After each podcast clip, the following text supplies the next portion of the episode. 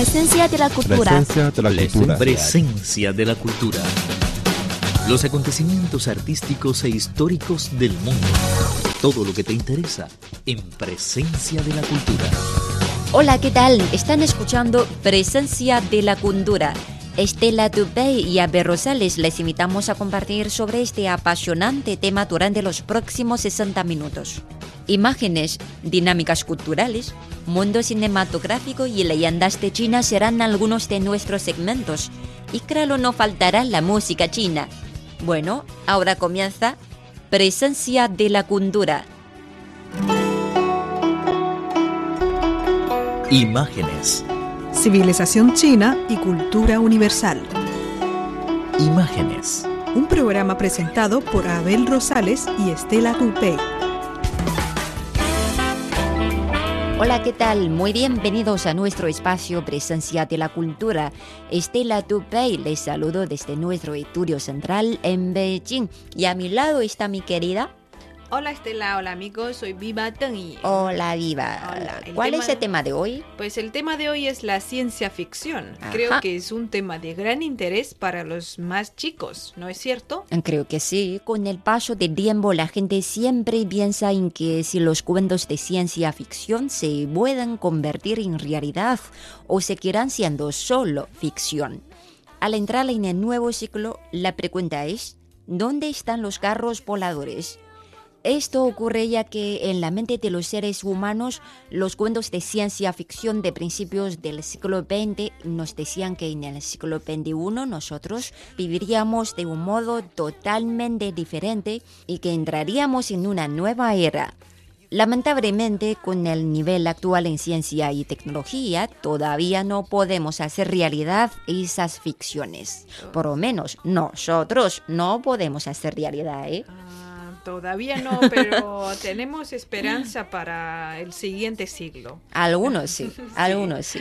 Pero ya sabemos que la tarea de la ciencia ficción no consiste en predecir el futuro, sino que solo propone imaginar futuros posibles. Tal vez los autores crean que los cuentos que abordan los tiempos por venir son fácilmente narrables debido a que nadie sabe qué pasará en el futuro. Es una caja oscura. Seguro, En- ¿eh? Sí, en Ajá. este sentido, la famosa novelista y poeta Ursula K. Le Guin dijo que los autores pueden escribir cualquier cosa sobre el futuro sin temor a las contradicciones.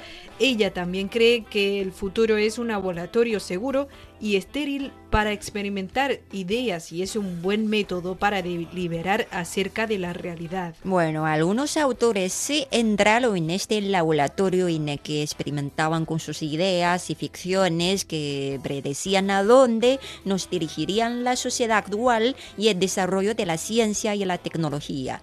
William Gibson, conocido escritor del género, publicó una serie de obras en la década de los años 80, en la cual el autor describió las visiones de una sociedad global de alta conexión. Según el autor, en esta sociedad la vida diaria está plagada de piratas informáticos, ciberguerra y violencia real, mientras que la obra La mano izquierda de la oscuridad de la obra Lequin en 1969 está basada en la imaginación de un mundo donde vivan los seres genéticamente modificados y la autora nos mostró así su imaginación de cómo sería una sociedad sin géneros. Madre mía.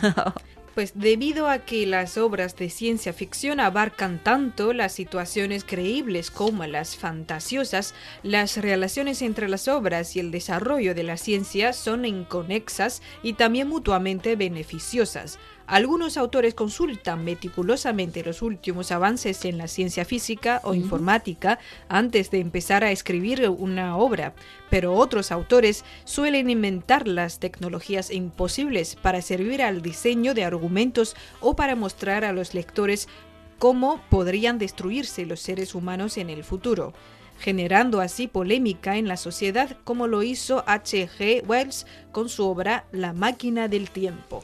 A veces las ideas aparentemente raras se convirtieron en realidad y en este sentido tenemos que agradecer a la ciencia ficción que inspira la imaginación de los lectores con conocimientos suficientes sobre ciencia y la tecnología y con capacidades suficientes para realizar los sueños de los autores del género. Jules Verne propuso la idea de una nave espacial propulsada por energía lumínica en su novela Desde la Luna hasta la Tierra en 1865. Hoy en día, muchos científicos de todo el mundo se esfuerzan en la investigación de transporte espacial que pueda propulsarse gracias a la energía solar.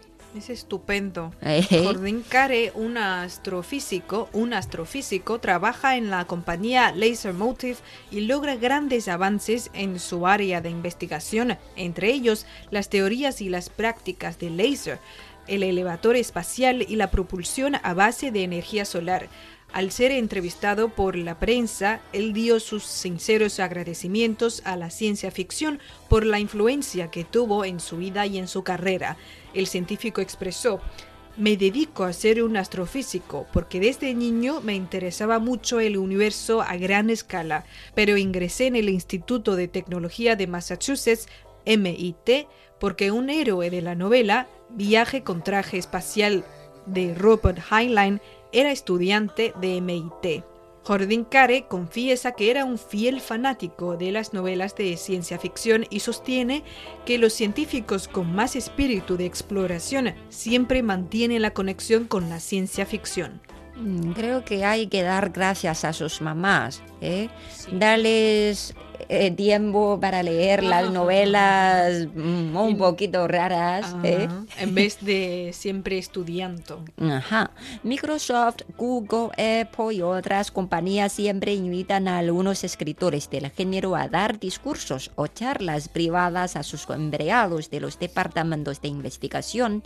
Las compañías de tecnología también recogen ideas de la imaginación de su público, lo que es una buena descripción de las relaciones estrechas entre la ciencia ficción y la tecnología de hoy en día. Algunos órganos contratan a autores para crear los cuentos de ¿qué pasaría si, what if, para explorar los productos potenciales de mercado. Pues hay muchas posibilidades. ¿Qué pasaría si, pues en los primeros años del siglo XX, el sector de la ciencia ficción de los Estados Unidos se inclinó a mostrar la cara positiva del futuro? Es decir, ellos tenían la confianza de que la ciencia mejoraría la vida de la humanidad. A mediados del siglo XX, tras las terribles guerras y la invención de la bomba atómica, el humor del sector de la ciencia ficción cambió mucho. Las historias comenzaron a tornarse oscuras y la ciencia dejó de ser la salvadora del mundo. En las últimas décadas, mucha gente dejó de creer en que el poder de la ciencia y la tecnología puedan cambiar a este mundo, lo que se debe en parte a que la mayoría de las personas no logra cosechar los beneficios del progreso de la ciencia. El conocido filósofo británico Bertrand Russell dijo así en 1924, tengo el temor de que en algún día la ciencia y la tecnología no contribuirán a la vida de la humanidad, sino que se usará por los grupos dominantes para alcanzar sus propios beneficios. Y los malos, generalmente los malos en, en las películas siempre nacen así, ¿eh? Sí. Utilizan algo para controlar algo, alguien. En todo tipo de películas. Es así. El autor de Superventas de la ciencia ficción, Kim Stanley Robinson, también expresó una similar preocupación en sus obras representativas, entre ellas la trilogía marciana 2312 y Shaman. Según él, en la novela Los Juegos del Hambre de Susanne Collins también se comparte el mismo temor. Es decir, la ciencia no se utiliza para mejorar la vida de las personas. Según Robinson, en la creación de las obras de la ciencia ficción se puede presentar el sentimiento de las personas sobre el futuro. Él subrayó que las obras de las décadas de los años 30, 40 o 50 del siglo pasado estaban repletas de nuevas invenciones e ideas, ya que la gente de ese momento de la historia tenía confianza en que el futuro sería mejor que el presente. Ah, por ahora nosotros también tenemos confianza y que el futuro sería mejor. ¿eh? Claro, hay que tener confianza. Ah, quizá para algunos no.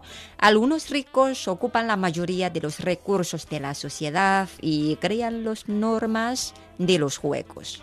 Por eso la novela los Juegos del Hambre y su película pueden lograr una buena acogida en el mercado. Mm, Pues Robinson siempre concede el interés a los temas potencialmente serios, entre ellos la guerra nuclear, los desastres ecológicos y los cambios climáticos. Pero él no perdió la esperanza en el futuro y tras sus investigaciones él propuso una serie de soluciones realistas como lo que él dijo en su libro por lo menos podemos tratar bien a este mundo. Claro, por lo menos podemos tratar bien a este mundo, ¿eh? Claro. Eh, bueno amigos, acabamos de compartir con ustedes unas opiniones sobre la ciencia ficción.